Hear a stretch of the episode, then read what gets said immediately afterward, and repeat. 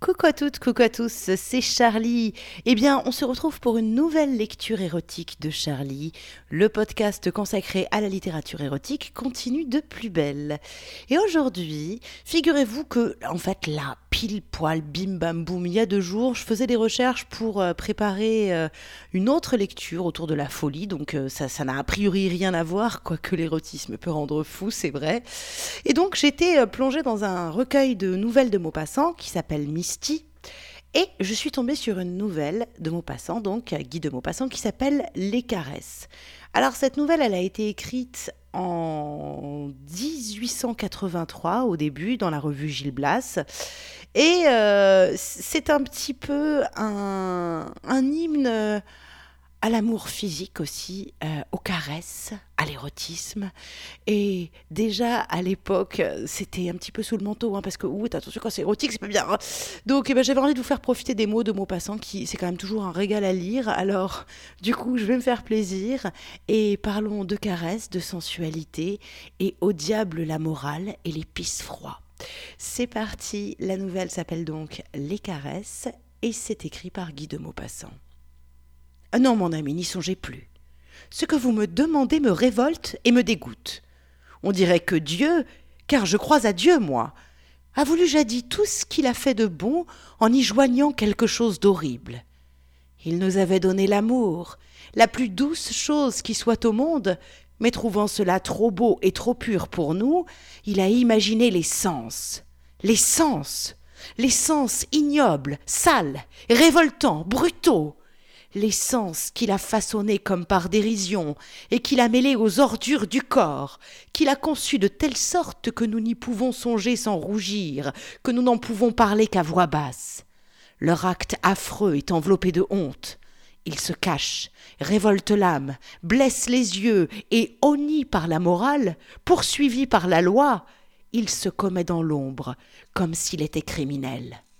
Ne me parlez jamais de cela, jamais. Je ne sais point si je vous aime, mais je sais que je me plais près de vous, que votre regard m'est doux et que votre voix me caresse le cœur. Du jour où vous auriez obtenu de ma faiblesse ce que vous désirez, vous me deviendriez odieux. Le lien délicat qui nous attache l'un à l'autre serait brisé. Il y aurait entre nous un abîme d'infamie. Restons ce que nous sommes, et aimez-moi si vous voulez, je le permets. Votre amie Geneviève. Madame, voulez-vous me permettre à mon tour de vous parler brutalement, sans ménagement galant, comme je parlerais à un ami qui voudrait prononcer des vœux éternels? Moi non plus, je ne sais pas si je vous aime. Je ne le saurai vraiment qu'après cette chose qui vous révolte tant. Avez-vous oublié les vers de Musset? S'ils ne sont pas divins, ces moments sont horribles.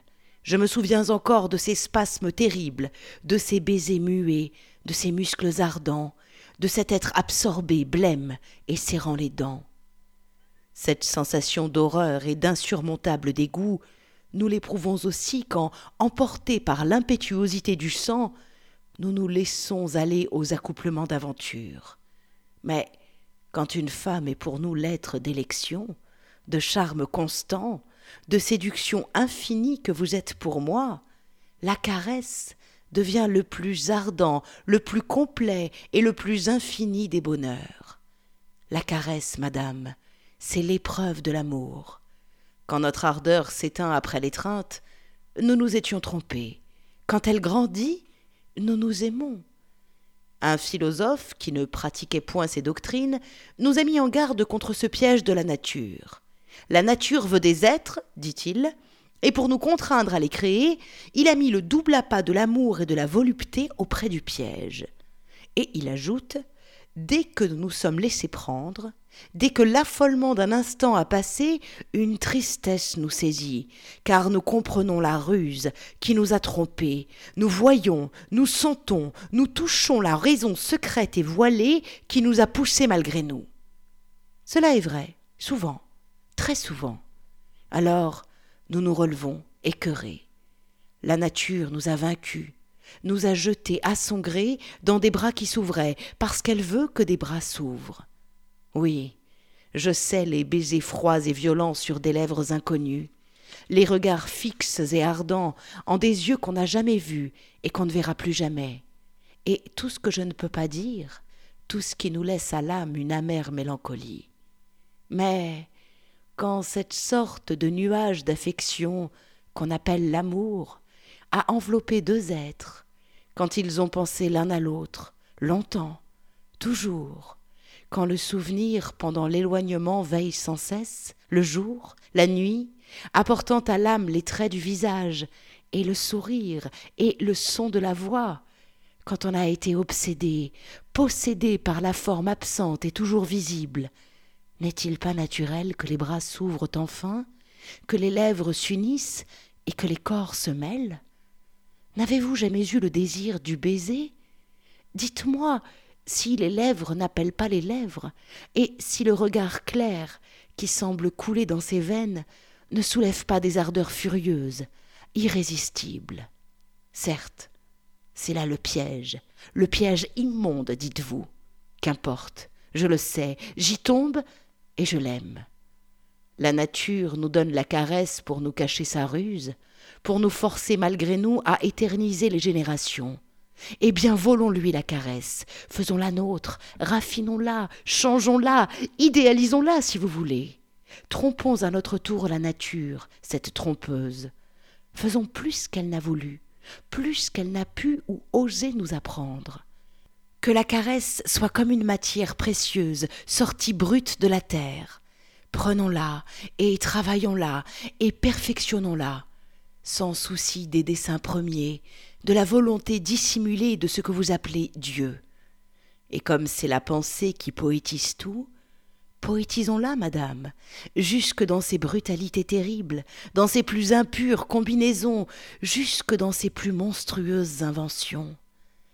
Aimons la caresse savoureuse comme le vin qui grise, comme le fruit mûr qui parfume la bouche, comme tout ce qui pénètre notre corps de bonheur. Aimons la chair parce qu'elle est belle, parce qu'elle est blanche et ferme, et ronde et douce et délicieuse sous la lèvre et sous les mains.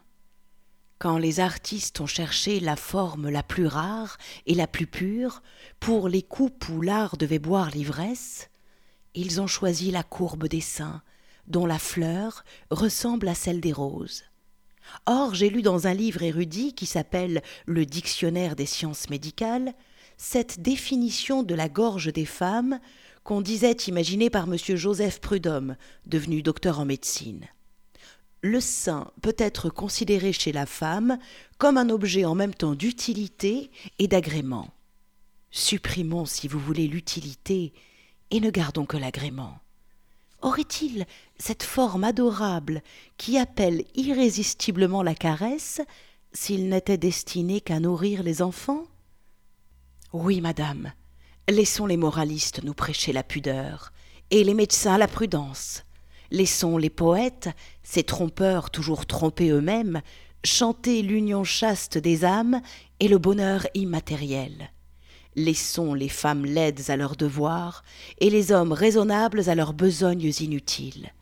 Laissons les doctrinaires à leurs doctrines, les prêtres à leurs commandements, et nous, Aimons avant tout la caresse qui grise, affole, énerve, épuise, ranime, est plus douce que les parfums, plus légère que la brise, plus aiguë que les blessures, rapide et dévorante, qui fait prier, qui fait commettre tous les crimes et tous les actes de courage.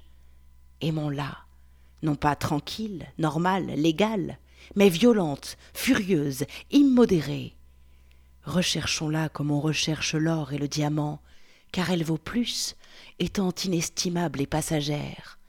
Poursuivons-la sans cesse, mourrons pour elle et par elle.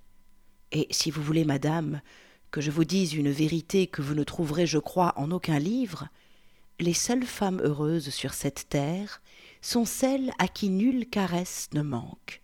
Elles vivent, celles-là, sans souci, sans pensée torturante, sans autre désir que celui du baiser prochain, qui sera délicieux et apaisant comme le dernier baiser. Les autres, celles pour qui les caresses sont mesurées, ou incomplètes ou rares, vivent harcelés par mille inquiétudes misérables, par des désirs d'argent ou de vanité, par tous les événements qui deviennent des chagrins. Mais les femmes, caressées à satiété, n'ont besoin de rien, ne désirent rien, ne regrettent rien. Elles rêvent, tranquilles et souriantes, effleurées à peine par ce qui serait pour les autres d'irréparables catastrophes, car la caresse remplace tout, guérit de tout, console de tout. Et j'aurais encore tant de choses à dire. Henri. Ces deux lettres, écrites sur du papier japonais en paille de riz, ont été trouvées dans un petit portefeuille en cuir de Russie, sous un prie-dieu de la Madeleine hier dimanche, après la messe d'une heure. Voilà, c'était la nouvelle de Maupassant donc qui s'appelle Les caresses que, que j'ai trouvé dans un recueil de Maupassant qui s'appelle Misty qui rassemble 20 euh, nouvelles euh, ben, de Maupassant du coup. Voilà. J'ai adoré ce texte et euh, j'ai ouais, c'est pour moi, il est très érotique et cette espèce de déclaration d'amour à la caresse voilà, donc j'avais terriblement envie de le partager avec vous. Voilà qui est chose faite. Eh bien, eh bien écoutez, si vous voulez plus d'informations, tout sera indiqué dans l'article qui présente la lecture du jour. Ça, c'est sur mon site. Et c'est sur mon site également que vous pourrez retrouver tous les précédents podcasts, tous les précédents épisodes des lectures érotiques de Charlie. Mon site, bien sûr, c'est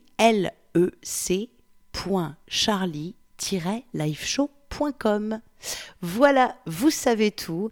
Eh bien, vous pouvez maintenant reprendre une activité normale. Et moi, je vous dis à la semaine prochaine. Ciao, ciao, ciao.